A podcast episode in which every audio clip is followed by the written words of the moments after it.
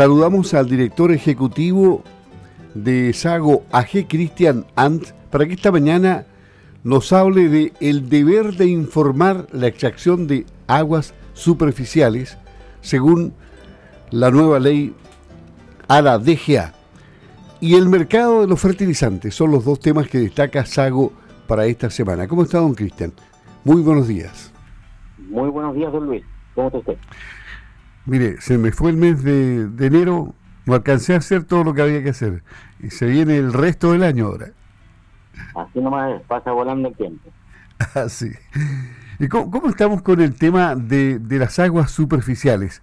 Este es un tema que ha entrado, que ha sido comprendido por los productores, que, que todo el mundo está respetando los plazos, ¿se están todos cumpliendo o falta masificar más la información?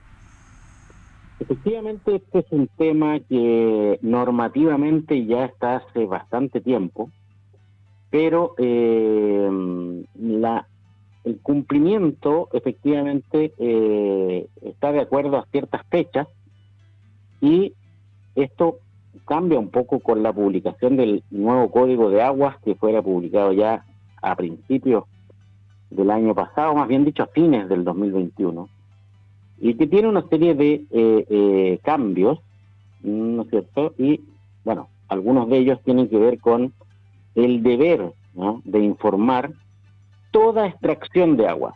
Si una persona tiene un derecho de agua, que puede ser en una fuente de agua eh, subterránea, como lo es un pozo, ¿no es cierto? O, eh, como vamos a ver hoy día, eh, el tema de las aguas superficiales, ¿no es cierto? Un estero, un río, de la cual haga uso efectivo de la extracción de un derecho de aprovechamiento de agua, tiene que informar también la extracción de ese, de caudal.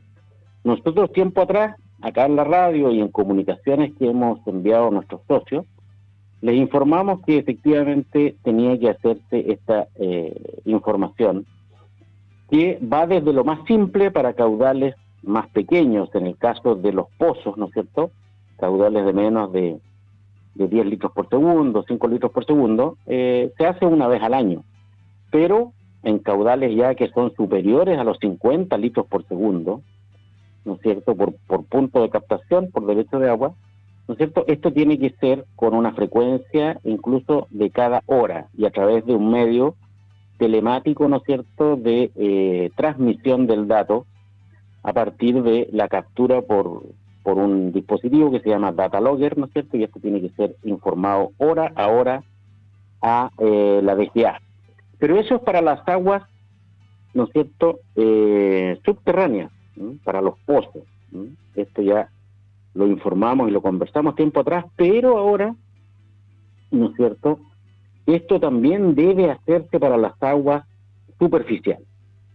Y esto se, está normado, ¿no es cierto?, de acuerdo a un, a un decreto, ¿no es cierto?, el 53 del Ministerio de Obras Públicas de abril del 2020, y establece el reglamento de monitoreo de extracciones efectivas de aguas superficiales, ¿no es cierto?, y se establecen algunos plazos para el cumplimiento de informar estos caudales eh, extraídos, ¿no es cierto?, de toda fuente superficial de todo derecho de aprovechamiento. Y esto tiene una bajada posteriormente a cada una de las regiones. Las regiones dictan, ¿no es cierto?, una resolución en la cual se comienza, ¿no es cierto?, a el plazo para informar.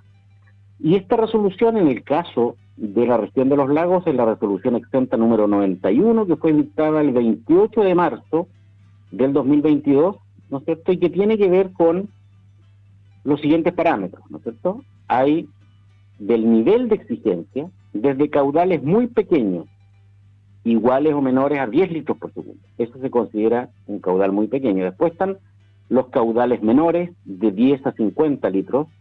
Después tenemos los caudales medios de 50 a 100 litros por segundo y tenemos los caudales considerados mayores, que son mayores a 100 litros por segundo. Perdón, una consulta, don Cristian. Y para certificar a los pequeños, por ejemplo, de menos de 5 o de 5 a, a 10 metros por segundo, ¿cuál es la exigencia? ¿Cómo nos miden si son tan pequeños?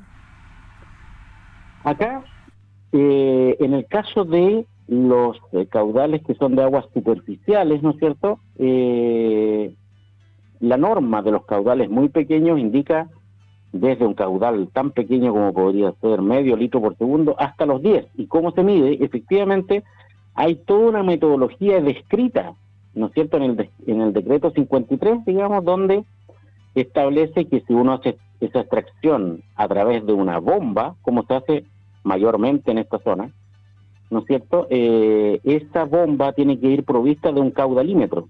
Un caudalímetro no es ninguna otra cosa que algo muy similar a lo que cada casa tiene, ¿no es cierto?, para registrar el consumo de agua mensualmente. Un medidor de agua potable. Un medidor de agua potable, ¿no es cierto?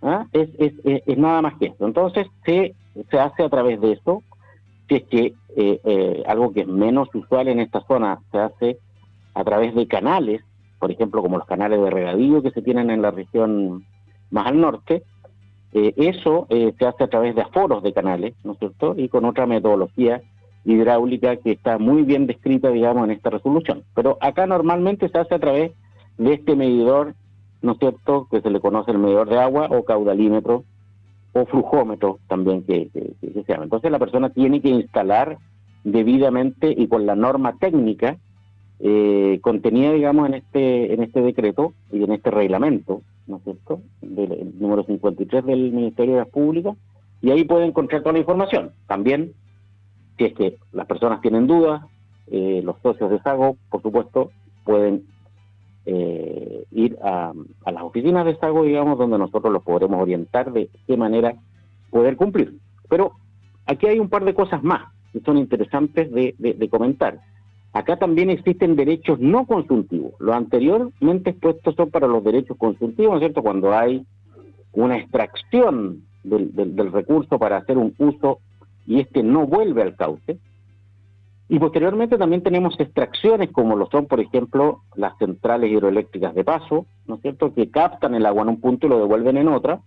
Y ahí también, ¿no es cierto?, hay niveles de exigencia que van desde caudales muy pequeños, inferiores a los 250 litros, y caudales superiores a los 2 metros cúbicos por segundo, ¿no es cierto?, que se considera mayor. Ahora, aquí hay un tema importante. ¿Cuál es la frecuencia en la cual yo tengo que, ¿no es cierto?, informar a la DGA eh, esta extracción? En los caudales de, de pequeños, muy pequeños a menores, yo tengo que hacerlo una vez al mes. Esto equivale como normalmente se hace en las casas, digamos, a tomar la lectura una vez al mes e informar este valor. Y en los caudales de medio a mayor, tiene que ser una medición cada hora.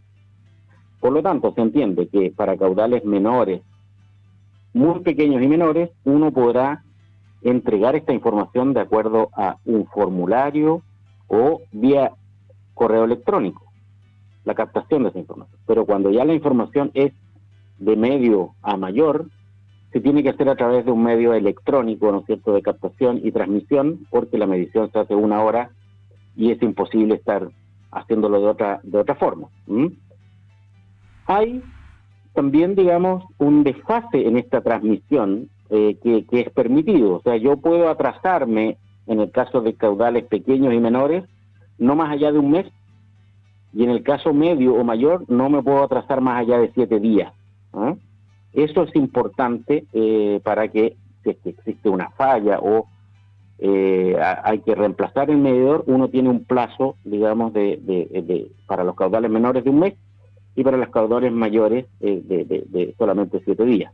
Ahora, otra cosa importante es que, bueno, nosotros tenemos socios también en la región de los ríos. En la región de los ríos, ¿no es cierto?, existe esta misma eh, obligación incluso anterior, porque fue dictada de acuerdo a la resolución exenta número 458 del 22 de noviembre del 2021. Por lo tanto, acá deriva una tabla con ciertos plazos, ¿no es cierto?, para empezar, ¿no es cierto?, a transmitir esta información y que tienen que ver con lo siguiente. En la región de los, de los lagos, perdón, los caudales muy pequeños tienen, y, los menores, tienen hasta marzo del 2024, ¿no es cierto?, para empezar con esta normativa.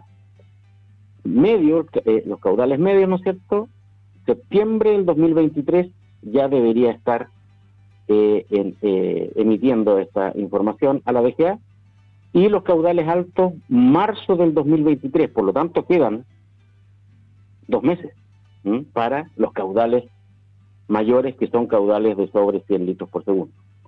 En el caso de la región de los ríos, ¿no es cierto?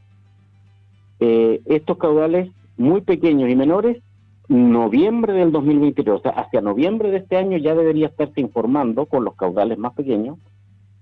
A mayo del 2023 los caudales medios, ¿no es cierto? Y efectivamente los caudales altos ya debieran estar siendo informados porque el plazo partió el, en noviembre del 2022. Entonces, efectivamente, esta normativa contenida, digamos, en, el reglamento del decreto o reglamento número 53 del MOP del 2020 y en las resoluciones exentas 91 del 28 de marzo del 2022 y 458 del 22 de noviembre del 2021, efectivamente esta información debiera estarse tomando en algunos casos ya y enviando a la DGA para cumplir con lo estipulado en el código de agua, porque si no, efectivamente el agricultor o cualquiera que use estas aguas se expone a multas, ¿no es cierto? Y si continúa en esto podría perder sus derechos de agua. Este es un tema muy serio que eh, nosotros invitamos, digamos, a los agricultores a revisar su condición, revisar todos sus derechos de agua y ponerlos, digamos, al corriente y, y, cumplimiento, haciendo cumplimiento de la norma. Recordemos también que esto está inscrito, digamos, en el programa de regularización, de acuerdo al nuevo Código de Aguas que tiene que hacerse de estos derechos, que contempla los pasos de, primero, obtener el derecho de agua por parte de la BCA, posteriormente, inscribirnos en el conservador de bienes raíces, una vez inscrito en el conservador de bienes raíces, inscribirnos en el catastro nacional de agua y posteriormente de ahí nuevamente hacer la inscripción al margen en el conservador de bienes raíces con, eh, digamos, el certificado de la inscripción en este registro nacional.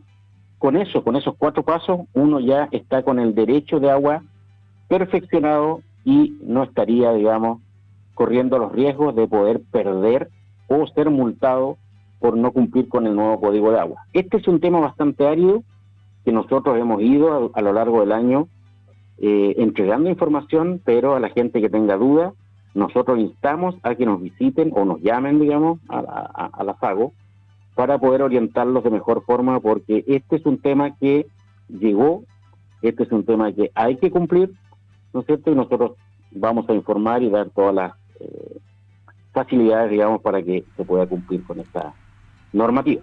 Eso con respecto al agua. ¿Y los fertilizantes, los queda? Efectivamente, aquí, siendo bastante más rápido, eh, nosotros hemos venido monitoreando los fertilizantes luego de, que subieran largamente de precio. la uria llegó por casi los mil dólares la tonelada, más de un millón doscientos eh, acá en Chile por, por tonelada, ¿no es cierto? Pero hemos visto cómo ha caído en el último tiempo este fertilizante y hoy día se cotiza en los mercados futuros mundiales bajo ya los 400 dólares, incluso los 375 dólares por tonelada, ¿no es cierto? Y también un dólar que por allá cotizado, hasta empinado por los 900, 950 pesos por dólar y hoy día ya está cerca a los 800 y quizás bajando. Entonces, si uno hace una multiplicación muy simple, está dando alrededor de los 300, 320 mil pesos por tonelada.